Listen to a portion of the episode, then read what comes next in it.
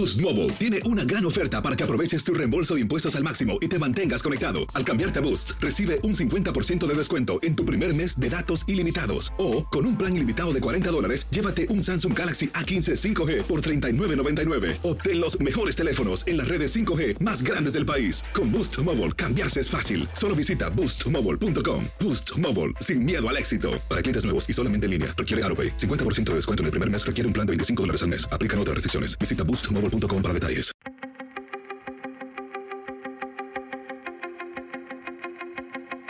Temas importantes, historias poderosas, voces auténticas. Les habla Jorge Ramos y esto es Contrapoder. Bienvenidos al podcast. Imagínense esto, en los últimos días y en medio del frío, un padre de familia ha estado esperando afuera de la Casa Blanca a que lo reciba el presidente Joe Biden. Pero Biden sencillamente no lo ha recibido. Se trata de Manuel Oliver, cuyo hijo Joaquín fue asesinado en la masacre de la escuela secundaria Parkland, en la Florida, en el 2018. Manuel se ha convertido en uno de los activistas más influyentes del país en su lucha contra el uso de armas de fuego y por eso, cuando mataron a cuatro estudiantes en Michigan hace poco, Manuel no pudo quedarse en casa y se fue a Washington a exigirle al presidente Biden que cumpliera sus promesas. Hace poco pude hablar con Manny. Manny, gracias por regresar aquí al programa. ¿Qué, es lo que te prometió Biden y por qué te fuiste a Washington? Eh, no es lo que me, haya prometido a mí, Jorge, es lo que le prometió a la, sociedad en general. Eh, Biden eh, se nos presentó como una opción perfecta para disminuir y evitar y luchar en contra de la violencia por armas en este país. Eh, bien sabes que tenemos tiempo en esto, Patricia y yo, hemos hecho lo posible a diario por, por evitar que esto suceda.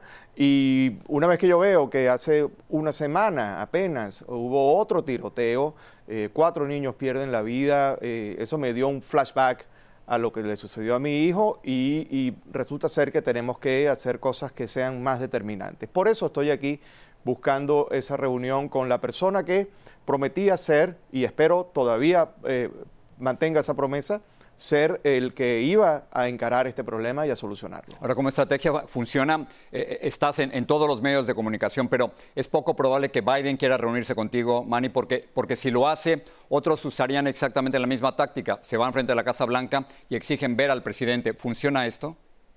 Bueno, eso es un problema de la Casa Blanca. Ellos verán cómo lo resuelven. Eh, yo he presentado válvulas de escape a ese problema. Eh, ayer estuve reunido con, Chris Murphy, le ofrecí que él me, diera ese, ese espaldarazo y me, llevara hasta la Casa Blanca, me acompañara. Eh, hablé con el, representante Ted Deutsch y, esa opción la he puesto en la mesa. consigan un appointment y háganlo by the book, hagamos esto como ustedes lo quieran hacer. Pero es muy importante eh, que yo hable con la persona que me prometió esas cosas a mí. Cuando nosotros los hispanos, y lo sabemos los que te están escuchando, cuando nos damos la mano y nos comprometemos con algo, pues esperamos que eso se cumpla. Y eso es lo que es mi deber hoy en día. Ahora, María, a mí me preocupa esto de las matanzas, no únicamente por, por, la muerte de tu hijo en el 2018, cuando mataron a tantos niños en Sandy Hook, creíamos que habíamos llegado a un momento límite y luego acaba de ocurrir esto en Michigan. Nada ha cambiado, nada ha cambiado. ¿Cuál es la solución? Las cosas han empeorado. Em, yo estoy buscando soluciones un poquito más de orden social. Yo, mucha gente se preguntará por qué no estoy em, reclamándole al Senado que, pase las leyes que están allí. Eh, yo estoy reclamándole al presidente una actitud más agresiva. Yo le estoy pidiendo al presidente que le declare la guerra a la, matanza por las armas, a la violencia de armas, que declare esto como una emergencia nacional. Yo creo que esos statements, esas, eh, frases viniendo del presidente, van a generar un efecto dominó que va a incluir a muchísima más gente a tener esa respuesta que no vemos. Eh, eh, hasta ahora se ha tomado esto como algo normal y yo me niego rotundamente a que esa sea la normalidad dentro de nuestro país. ¿Será que en el caso de Michigan, donde el adolescente de 15 años ha sido acusado del crimen de cuatro de sus compañeros, pero también sus padres. ¿Esto empieza a cambiar las cosas? ¿Esta corresponsabilidad de los padres por lo que hacen sus hijos? Creo que sí, creo que es importante y se marca un precedente em, que analiza un poco más lo previo a la matanza, previo a la tragedia, que en todos los casos existe, incluyendo el de Parkland. Cuando vas y empiezas a ver qué otro ente, organización o persona es responsable de lo que sucedió, pues te enteras de que, de que lo, tóxico no es solamente el, elemento que tenía el arma en la mano, sino toda una cadena de acontecimientos que pudieron de pronto prevenir esto o, y, con seguridad disminuir el número de víctimas que hoy en día estamos viendo. ¿Pero tú crees que, puede haber algún tipo de cambio? Llevas cuatro años peleando por esto, eh, no ha habido ningún cambio. Desde que mataron a tu hijo hasta ahora, 150 mil personas han sido asesinadas con armas de fuego aquí en los Estados Unidos. Tiene que haber un cambio, Jorge, porque em, ayer cuando yo estaba en la Casa Blanca, que he estado 10 días y a, mí, no me gusta, pero irónicamente digo que llevo ahí más de 900 víctimas. Llegué hace 900 víctimas. Eh, ayer había alrededor de 150 jóvenes eh, que se unieron a lo que yo estaba haciendo, orgánicamente, muchachos que yo no conozco, muchachos que son el futuro de este país, que definitivamente están en contra de la actitud que esta administración, la administración anterior y los políticos en general eh, reflejan cuando suceden estas cosas. Entonces, yo sí creo que las cosas van a cambiar, pero no porque los políticos la van a imponer en este momento, no tienen ni las agallas ni la disposición y algunos de ellos están comprometidos con la, con la eh, industria de las armas. Pero los jóvenes que sí están involucrados, que sí creen en el mensaje de Joaquín, ellos van a generar ese cambio. ¿Cómo te ha cambiado todo esto, eh, Manny?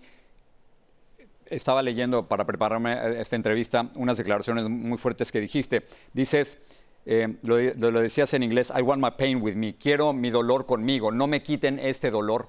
¿Por qué dices eso? Bueno, porque es, correcto, el, dolor em, nosotros lo hemos venido transformando en, la exigencia de hacer cosas. Eh, yo sí quiero mi dolor conmigo, yo quiero recordar a mi hijo, yo no quiero el, problema es que existe una tendencia a que eh, esto nos incomoda y tenemos que pasar las páginas. Y tanto Patricia como yo somos eh, ese recordatorio. ¿Entiendes? Venimos ante las cámaras y decimos, no, mira, no podemos olvidarnos de esto, no podemos olvidarnos de Joaquín, no podemos olvidarnos de ninguna persona que haya muerto em, simplemente porque nosotros decidimos que hay un derecho a portar armas y no hay ninguna regulación sobre este derecho. Entonces, yo sí quiero mi dolor porque lo llevo con mucha honra y porque lo transformo en esa energía que, produce, que le da confianza a los jóvenes y que en conjunto vamos a lograr los cambios que queremos. Termino con eso, o sea que la estrategia será, Mani, entonces incomodar y ser un rebelde, que, sepan que no vas a irte de ahí hasta que las cosas cambien. Es la estrategia que, más me ha funcionado y la que más, eh, a la que más me adapto. Em, y ojo, es una estrategia que hay que, tiene que ser legítima. Eh, mi hijo, su madre y yo somos rebeldes por naturaleza y en este caso la rebeldía la utilizamos como, como en su buen sentido. Eh, aquí me quedo hasta que me reciba el presidente y lo hago sin, sin, que esto signifique ningún sacrificio. Y me llama tanto la atención, Manny, que, que hablas de Joaquín, tu hijo, en presente. Siempre, siempre, y eso lo haré hasta el día que ya yo no esté aquí. Manny, gracias. Gracias por hablar con nosotros. Gracias a ti, Jorge. Un abrazo.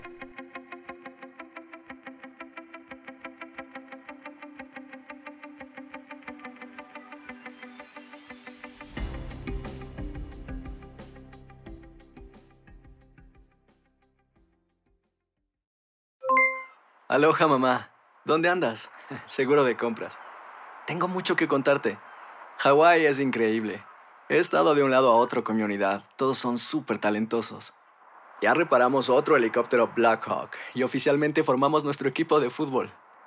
Para la próxima te cuento cómo voy con el surf y me cuentas qué te pareció el podcast que te compartí, ¿ok? Te quiero mucho.